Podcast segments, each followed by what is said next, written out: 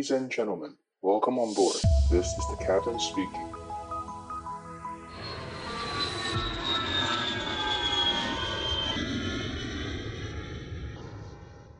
Es gewohnt sind, rot bedeutet Stopp, warten, grün bedeutet man darf rutschen. Falls jemand nicht hinunterrutschen möchte, keine Sorge, dann gibt es da auf der rechten Seite die Stufen, das ist überhaupt kein Problem. Yeah, don't worry, now in English. So we sit on the slides like on a horse, which means right leg on the right side, left leg on the left side. Feet up in the air, hands close to your body, and lean back a bit. Please do not break. If you break with your hands, you might burn yourself. And if you Hello Hello，大家好，我是可乐教官，欢迎收听机长广播。这次这一呃这一期，我想要跟大家分享的主题呢，啊、呃，就按照惯例，我们分三个部分来讨论。 那第一部分就是我们要谈啊，讲、到就是那个呃考勤的部分。那我之前有在我自己的群组有跟我呃跟我一起的呃准备的学生有分享嘛，就是现在在呃香港有一家大公司啊，然后香港大公司应该一讲就大家就知道了，就是香港有一家大公司，他们准备要把他们的培训机师对国际学生招考，也就是说。其实，因为香港民航局他们有一个还不错的制度，就是说，呃，他们有规定，航空公司必须要先优先招考香港人。然后我的香港人都已经，呃，都招不到。比如说我已经开招，然后都是缺，都缺了，缺了，缺了之后呢，你就可以跟民航局申请说，哎，我要招这个国际生。好，所以香港他们，呃，就是招线上机师也是这样招，所以。啊，线上机师招完之后，招不到香港人的有经验的香港机师之后，他们就开始招外籍的有经验的机师，他们是有先后顺序的，所以跟我们台湾不一样。我们台湾是可以同时招考，但是你的比例有控制。那香港他们是优先要本本本地人。那我我个人是觉得香港这样的呃方式比较好了，因为可以保障我们就是保障他们自己当地人的工作权益嘛。那呃，香港这些大公司呢，他们。呃，目前都还是在招，就是香港自己的培训生，但是已经开始有缺额的状况了。然后我自己听到的小道消息，哦，这件事情还没有证实，因为这件事情还没有发生嘛。那我自己听到的小道消息是，这家公司应该会在呃今年十月，也就是说距离现在大概还有四个月左右，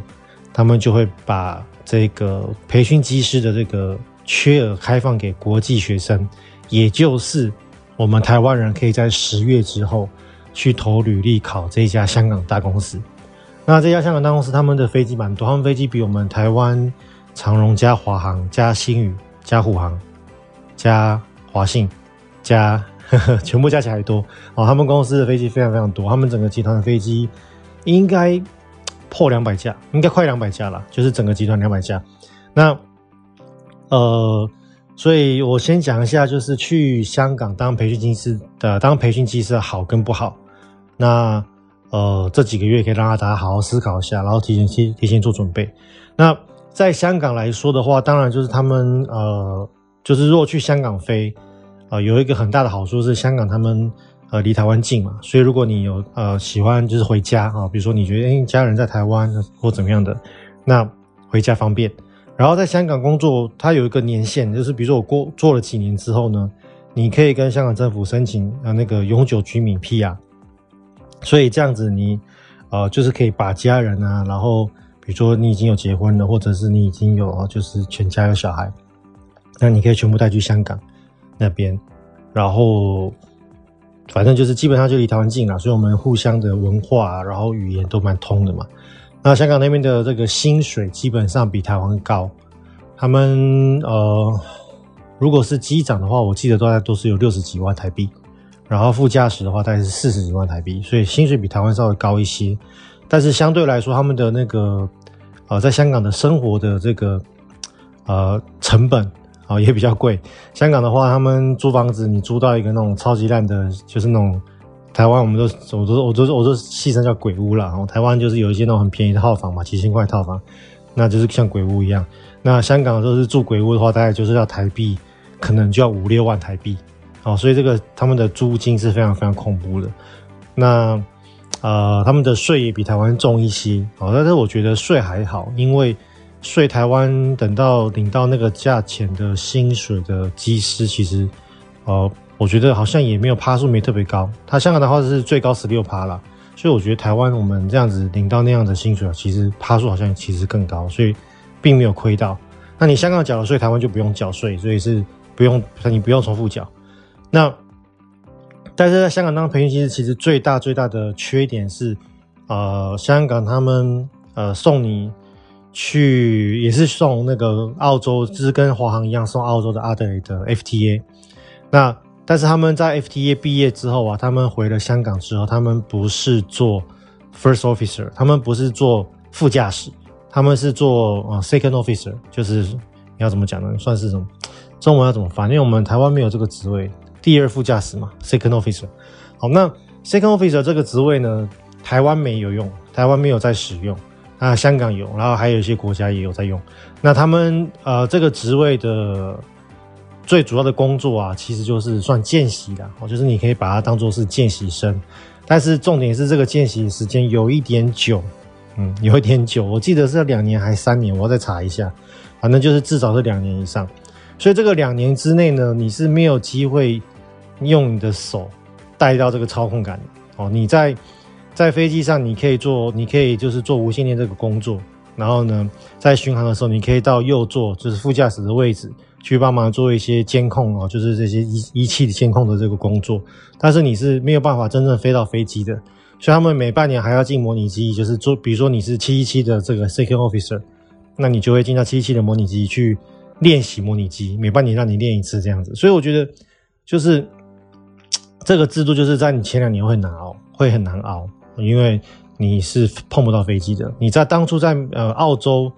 FTA 就是阿德雷德学飞的时候，你是有飞到飞机，你已经会飞飞机了。但是你回到了香港之后呢，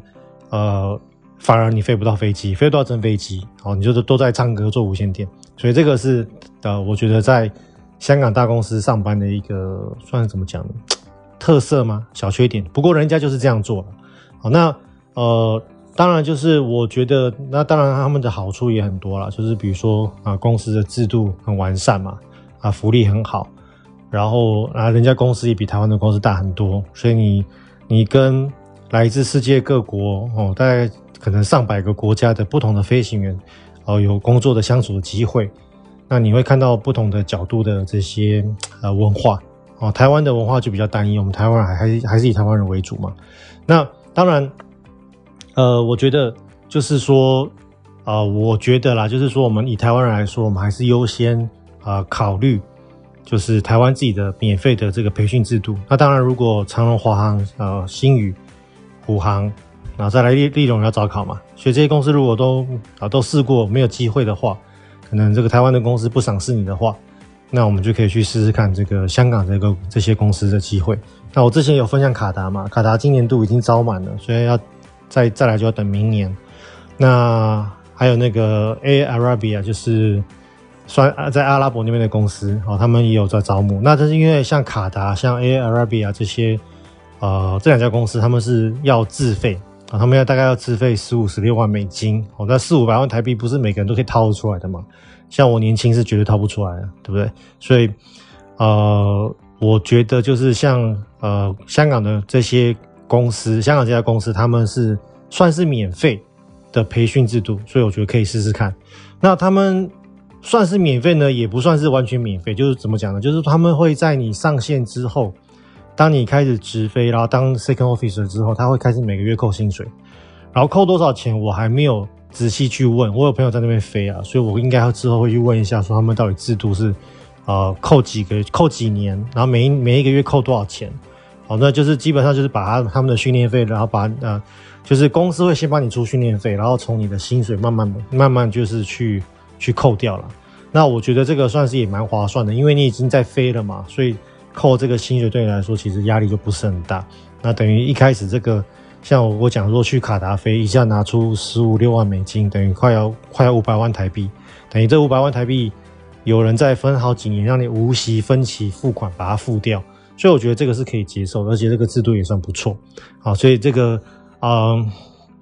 细节啊，我其实有了，但是我还不会那么早公布给大家啊、就是啊、我会让我自己的学生优先去做准备。那呃，我只能先跟大家讲，就是说有一件事情，就是香港他们很吃重呃英文的口语表达，好，英文的这个口说能力。所以，因为大家知道香港人的英文都算不错嘛，那像香港啊，像新加坡，他们在招募培训技师的时候，其实都还蛮吃口语表达这一块的。所以在面试的口语呃英文部分一定要非常流利。所以这个是我会先给大家的建议，就是说，如果你是对这个有兴趣，因为它也算是一个免费的培训制度嘛，那离我们台湾又近，然后公司又大，名声又好。所以我觉得可以，大家呃好好准备一些英文。那其他的部分我会在应该会在两个月之后才公布吧。我会先让我自己的学生提早准备两个月，那两个月之后可能会再公布一些更多细节。那总的来说就是流程我知道，然后呢考试的细节我知道，而且我都已经反正就是资讯我掌握在手上了。那我会慢慢输出给大家，然后大家就是敬请关注我们的频道。那呃。就是除了这个 podcast 以外，我都会在 Line 的社群里面有一些那个嘛，有一些啊资讯的公告。所以如果就是想要更早掌握这个考试资讯的话，欢迎加入我们的 Line 的社群。那呃 Line 的社群的话，大家就是到 Line 的首页，然后按搜寻，然后你就搜寻机长广播，那你就会看到我们的群啊社群，申请加入。那那大家记得，就是你取名的时候啊，你不要取那个感觉像真人的名字啊，比如说取名叫王小明，然后呢。啊、不要用真人类似真人的照片哦，因为那种都是广告仔或者是那种就是股票诈骗仔，所以像这种的话，我们就会直接把它剔除掉。啊，不管你的那个答案对不对，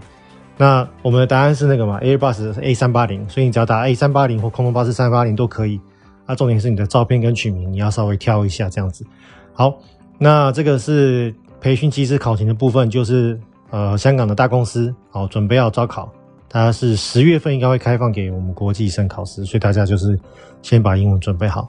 那英文的话，他们呃第一关就是英文，然后第一关这个英文它是考航空相关的英文，好，所以这个大家要好好准备一下。好，那呃另外一家公司有可能会开放招考，但是这个也是小道消息。然后呃我也是问了很多公司内部的人，然后。大家也是这个众说纷纭啦，所以这个这个这件消息我也是还没有完全确认下来。就是啊，利荣航空应该会再独立招考一次，好，那应该会在不久的将来，所以大家拭目以待。那但那因为考利荣他不需要特别的准备，因为考利荣的这个过去几次的考试的这个嗯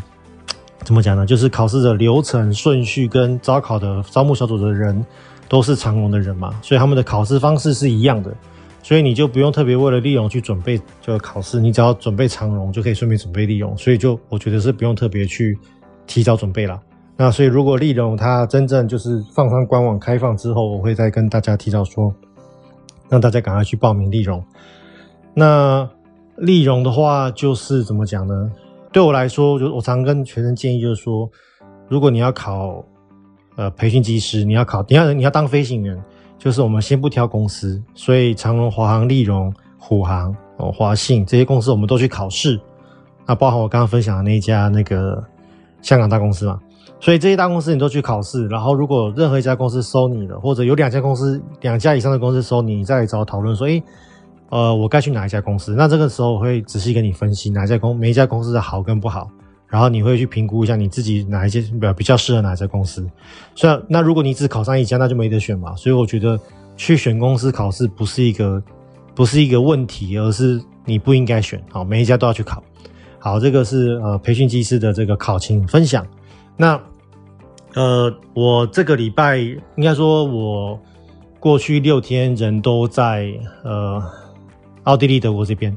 那这次过来的话。就算是半出差半玩吧，就是稍微来这边晃晃。那我是真的没有想到说我会这么快再来一次，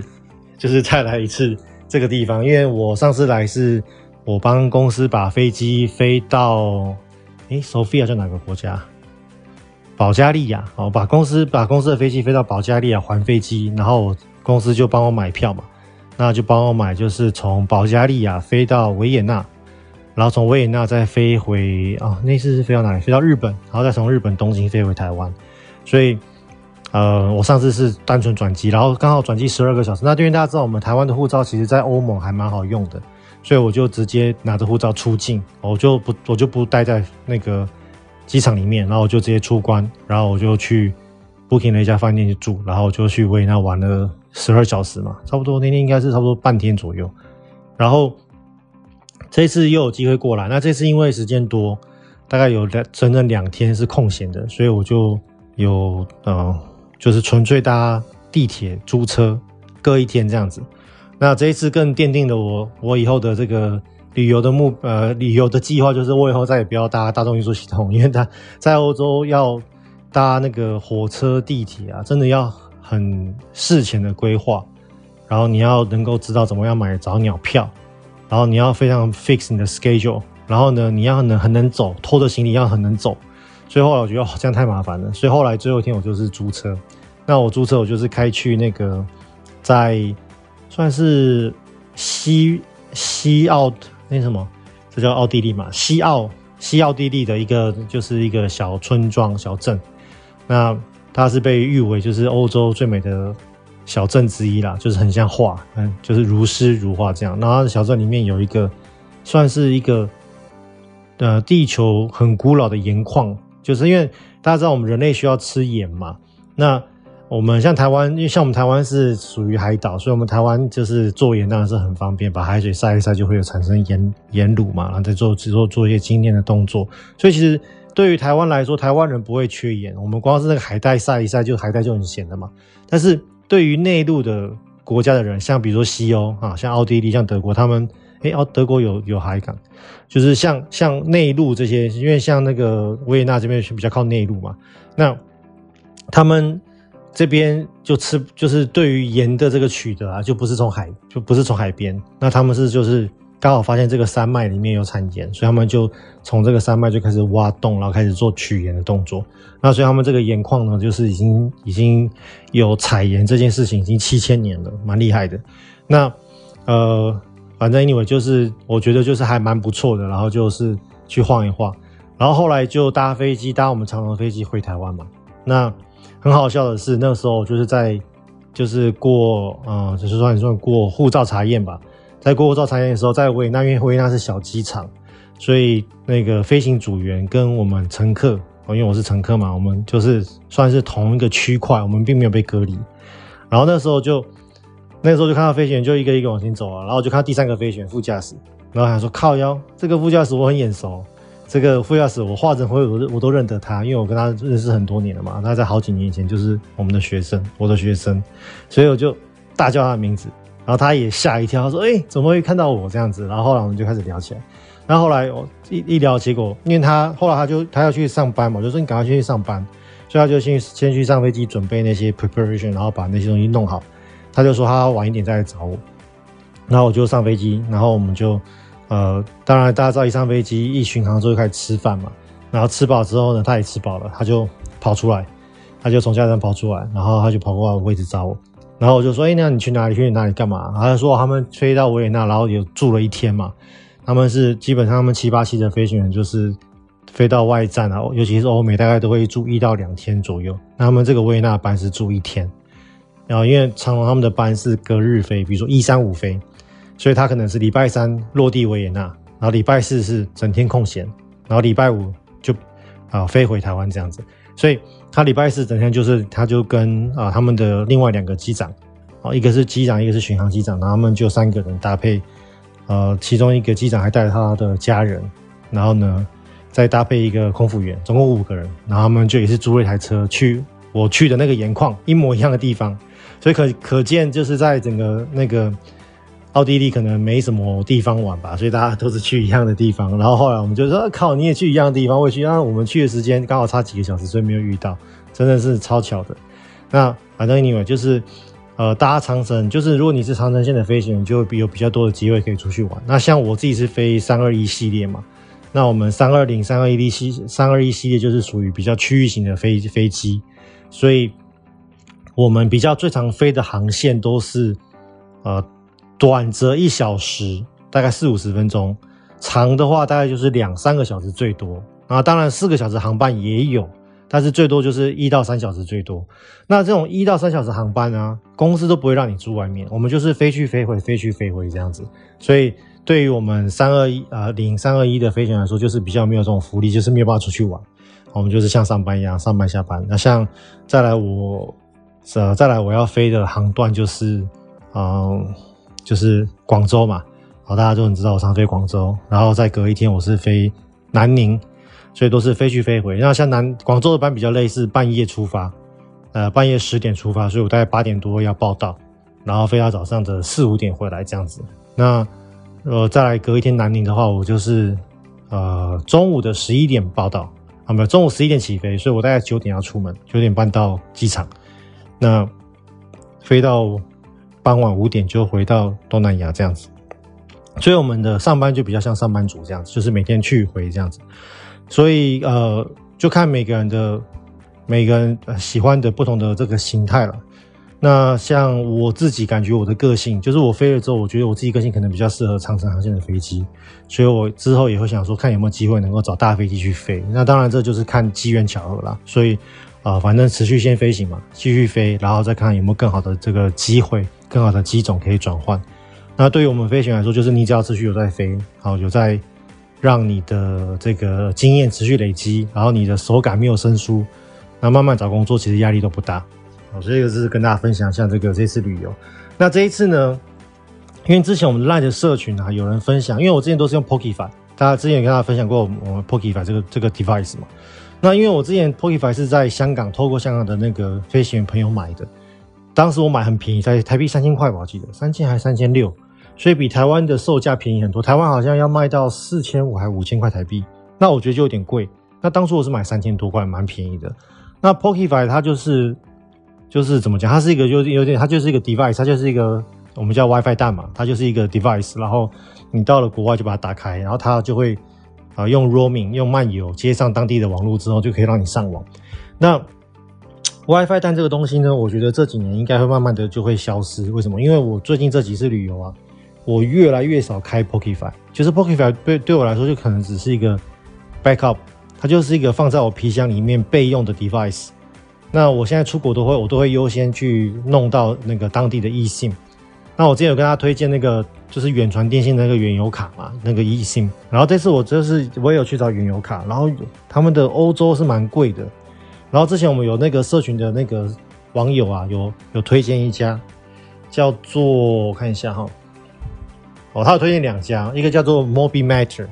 一个叫做 AirAllo，就是有这两家 APP。那这两家 A P P，它就是你下载完之后呢，你就可以透过 A P P 去看他们有提供哪几家，呃，哪些国家的 eSIM。所以我在这就用了 Mobimatter 这个这个 A P P，然后就去扫，然后我就看到，哎，欧洲的这个 planning 还不错。那因为我之前有，我之前有分享过嘛，就是我之前在哪里啊？对，之前在哪一个国家？之前去啊，土耳其，我之前去土耳其租车的时候，然后就是因为没有当地的手机门号嘛，所以打电话要找人，就是要打电话找人，找不到公用电话，因为这个年代公用电话越来越少，所以我这次去欧洲，我就特别找了一个可以有当地电话的 eSIM，所以我觉得这个软体还不错，就是说它可以让你选，如果你要纯粹便宜，它可以让你纯粹上网，那可能五天啊，不是十哎三十天五 GB 吧，才两百多块台币，真的超便宜的，那。它比这个台湾的呃远传电信便宜很多，因为三十天五 GB 两百多块，非常非常便宜。那我是想要瞄准，就是可以打电话，所以后来又找了可以打电话的。那我就找到一个十五 GB 十五天，然后附挂一个法国的电话，就是说这个 eSIM 它是找了法国公司，因为这个法国电话它可以在那个奥地利使用。那我就后来就申请了这个，然后那个法国电话我看一下多少钱呢？法国电话的话，我看一下。大概台币六百五左右，也就是说，我拿到了一个可以在欧洲讲电话的欧洲门号，加上十五 GB 的 data，然后可以用十五天，才六百五十块台币，我就觉得这很划算，所以后来我就我就用了，然后这次我就去试用嘛，那一定要先试用才能跟大家讲说好不好用，因为 Pokify 我自己试用我觉得不错了，蛮稳定的。那我后来试用的结果就是，哎、也还不错，虽然说我去那个矿场啊，在山里面 有些地方收不到讯号。但是大大体上来说，就是在高速公路上，在休息站，在那个维也纳市区都还不错。然后山区也是偶尔收到，偶尔收不到，但是也大致上来说不算太差，所以我觉得可以用。然后那时候我也是找不到租车，那因为我最后一天租车嘛，然后我是在他们的那个中央车站租车，然后我找不到那个租车店，哦，我说我是订一家很大的公司，然后但是却找不到他们的店面，然后我就用那个法国门号打打那个威呃打奥地利的电话，那他们这个是本来就是可以直接互打没有问题，因为他们欧盟区已经算是一体嘛，所以我就直接打，那也都有通，那就是等整体来说还不错用了，好，所以我跟大家推荐一下，真的是还不错，所以可以把大家可以把这两个 APP 下载。就是我在我在我社群再贴好了，因为今天用讲的可能啊、不好拼那个字哦，一个叫 Mobimatter，一个是 Airalo，这两个 A P P 还不错，所以大家以后就是要出国的时候啊，你就这两个 A P P 先下载好，然后它你就是去 A P P 里面，它有点像那个什么，有点像 Agoda，或者有点像是那个呃 Trip dot com。那我们在 Agoda 跟在 Trip dot com，你就是找机票、找饭店嘛。那这个用这个 Mobimatter 跟 Airalo 这两个 APP 就是让你去搜寻，呃，当地便宜的门号卡，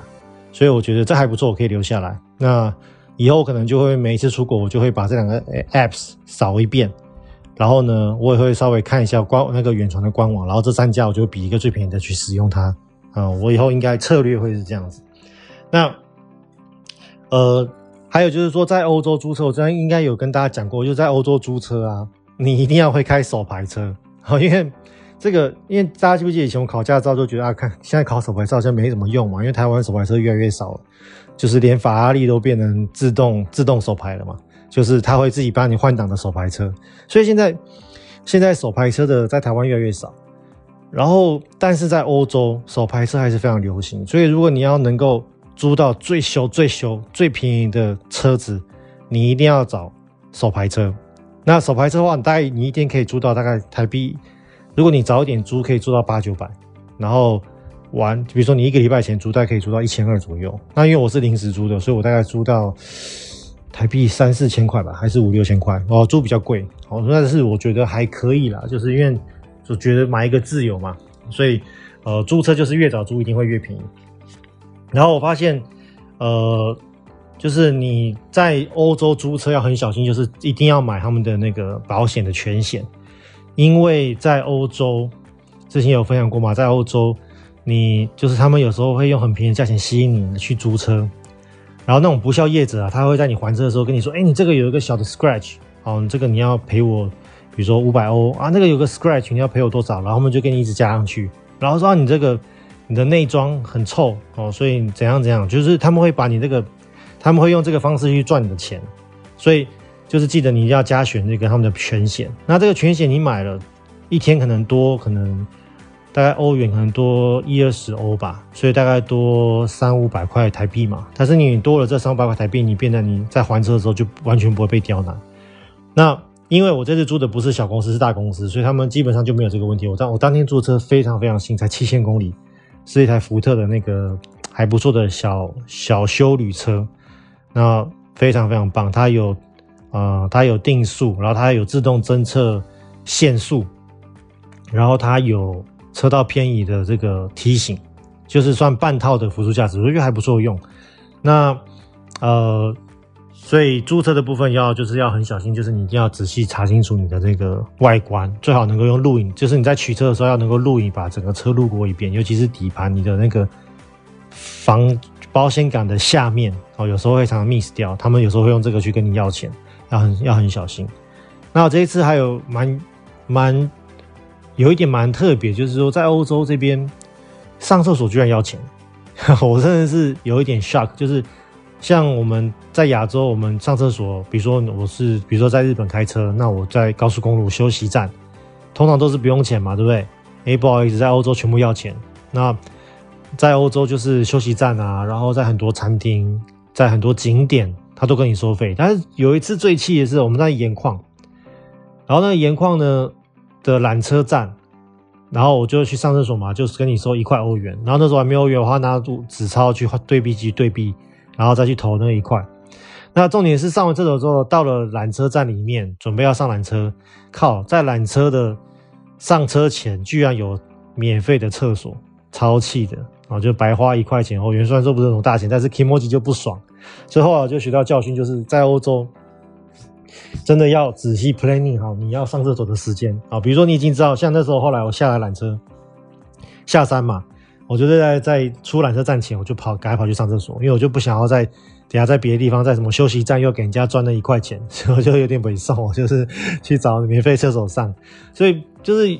在不同的国家，我觉得旅行，因为我们古人讲嘛，就是行万卷书不如行万呃读万卷书不如行万里路嘛。我觉得其实有时候就是你看到不同国家的他们的这个风土民情，他们的这个呃，就是可能在欧洲对欧洲人来说，觉得上厕所要钱是天经地义，对我们台湾来说就觉得靠厕所居然要钱哦，就。就是这个，就是真的想法不太一样。那我觉得真的是多走多看，呃，会学到很多。那大家记得，就是最后就要提醒，就是大家记得租车的时候啊，比如说你要租，你一定是以二十四小时为一个 cycle。就是说，你今天假设你今天要去租一天，但是你明天的飞机，假设我今天是中午十二点就到了，所以我租车是可能从一点开始起算，但是我的飞机可能是下午六点。所以，如果你的租车你是从下午一点起算到下呃明天的下午三点好了，他会给你算几乎快两天的时间，所以他会给你算两天的租车费用。所以你那个费用本来一天是一千二嘛，台币一千二，他你他可能秀出来就是给你两千四，你就会觉得哎、怎么租车才租这么贵要两千四？但是你可能只要提早两个小时还车，你从一点租到一点，他就是算你一千二而已。那最后那两小时我们就去机场逛，我们就可以省一千两百块。所以这个就是给大家一点小的这个 hint，就是，呃，租车它的 cycle 是以二十四小时做一个 cycle，所以你要决定好你的取车跟还车的时间。那当然有时候，虽然说，呃，我会多花一天的钱，但是我可能可以多用这五小时。对我来说，我比如说我去欧洲一次不容易嘛，那我宁可多花这五小时，我把这个把整个德国啊，把奥地利多逛一圈。那我觉得这五小时我多花一千二，我觉得值得，这样也是可以，这是另外一种想法，所以就是看你每个人呃当时的 planning。只是要跟大家讲，就是租车的 cycle 是二十四小时为一个 cycle。那像传统的那个饭店，大家应该知道吧？传统饭店跟呃 motel 的这个计价方式不一样。传统的饭店，它就是 check in 的时间都是下午以后，下午一点、两点或三点。好像这次我来欧洲就是三点才能 check in。然后他们的 check out 时间都是早上十一点或者中午十二点，那呃饭店都会跟你讲，所以这个东西我之前看那个之前阵前几天看新闻，不是有台湾是炒作什么啊这家饭店不好啊，什么缺缺告是十二十一点比人家还要早一两个小时，怎么样怎么样？那我觉得人家的饭店就已经跟你讲他的规定了，我觉得这个东西没什么好去争嘛，因为你在 booking 的时候，人家就跟你讲说他是几点缺告所以大家知道就是说。我们饭店的 check in check out 时间就是它它的 cycle 是这样子，就是中午十一点或十二点 check out 嘛，然后下午的一点或两点或三点 check in。那所以如果你是凌晨五点或六点才到当地的话，你就会变得很尴尬，因为你五六点你要 check in，它其实是算一天哦，就是五六点 check in，它到中午十一点 check out，它就已经把你算了一整天一个 cycle，所以。像这种饭店，你要 booking，你就要你要注意说，喂，我该什么时候我的饭店要怎么样去 booking？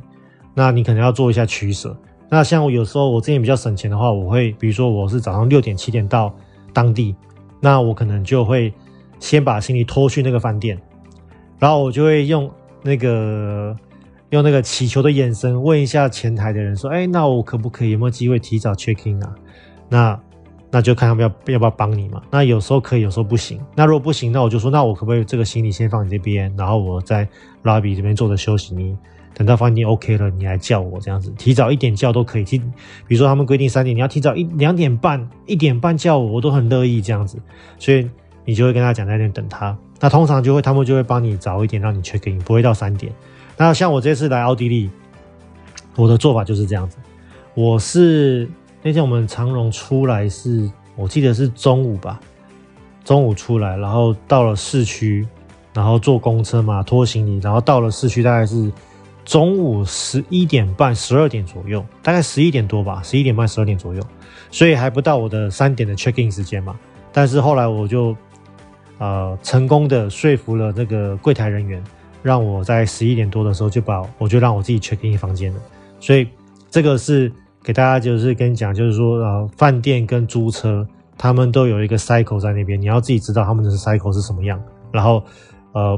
规定是规定，所以你可以去呃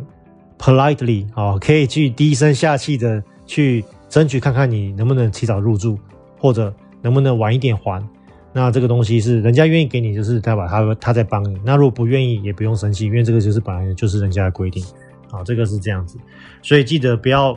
哦。对对，最后还有提醒，就是说，如果你要就是你要订机票、订饭店、订租车，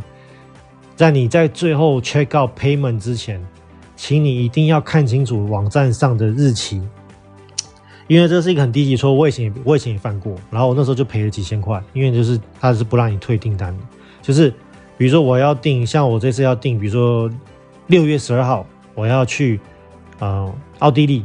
那他可能在，因为他可能我在搜寻网站的时候呢，他可能会导入导出，会导导到导去其他的网站嘛。比如说呢，我去 Kayak 找，然后他就帮我导导到比如说另外一个地方去，然后所以在这个导入导出过程中，有时候那个日期啊会跑掉。那他可能比如说我要六月十二号去，六月十呃六月二十号走，那他可能是。弄弄之后变成七月十二号去，然后七月二十号走，一个月之后，然后就会说：“哎，怎么那么便宜？赞！我赶快订，然后赶快付钱，赶快抢。”结果你付钱完订了之后，发现靠，怎么订到七月份去？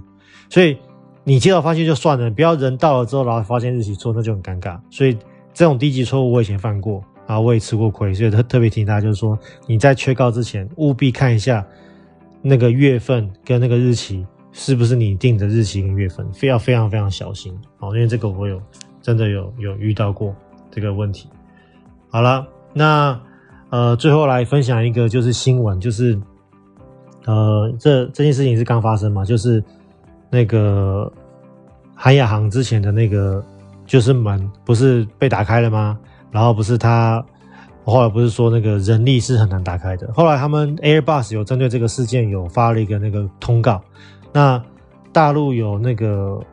就是有网站把这个通告把它翻译成中文了，那我稍微看了一下，因为原原厂通道我还没有看到，但是反正这个文章我稍微看了一下，应该是从原厂那边的通告截取出来的。那大致上就是说，在低空的时候还是人力还是可以把它打得开，哦，所以呃应该那他们现在最新的 A 三二一已经有做了改进了，就是他们现在最新的 A 三一 Neo 在那个小窗户的部分，他们有那个有那个硬体锁，哦，有一个锁头。那它是在发动机在引擎的那个转速一个转速以上的时候，它就会把它锁起来。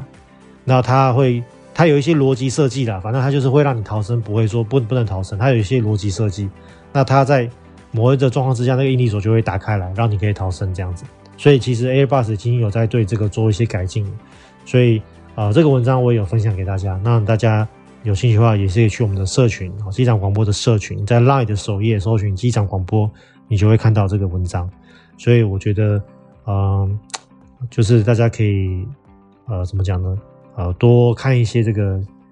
呃，跟飞行相关的这些新闻啊、知识哦，对于你想要考机师，或者你真的是只是单纯的航迷，都会很有帮助。那我们就下礼拜见喽，拜拜。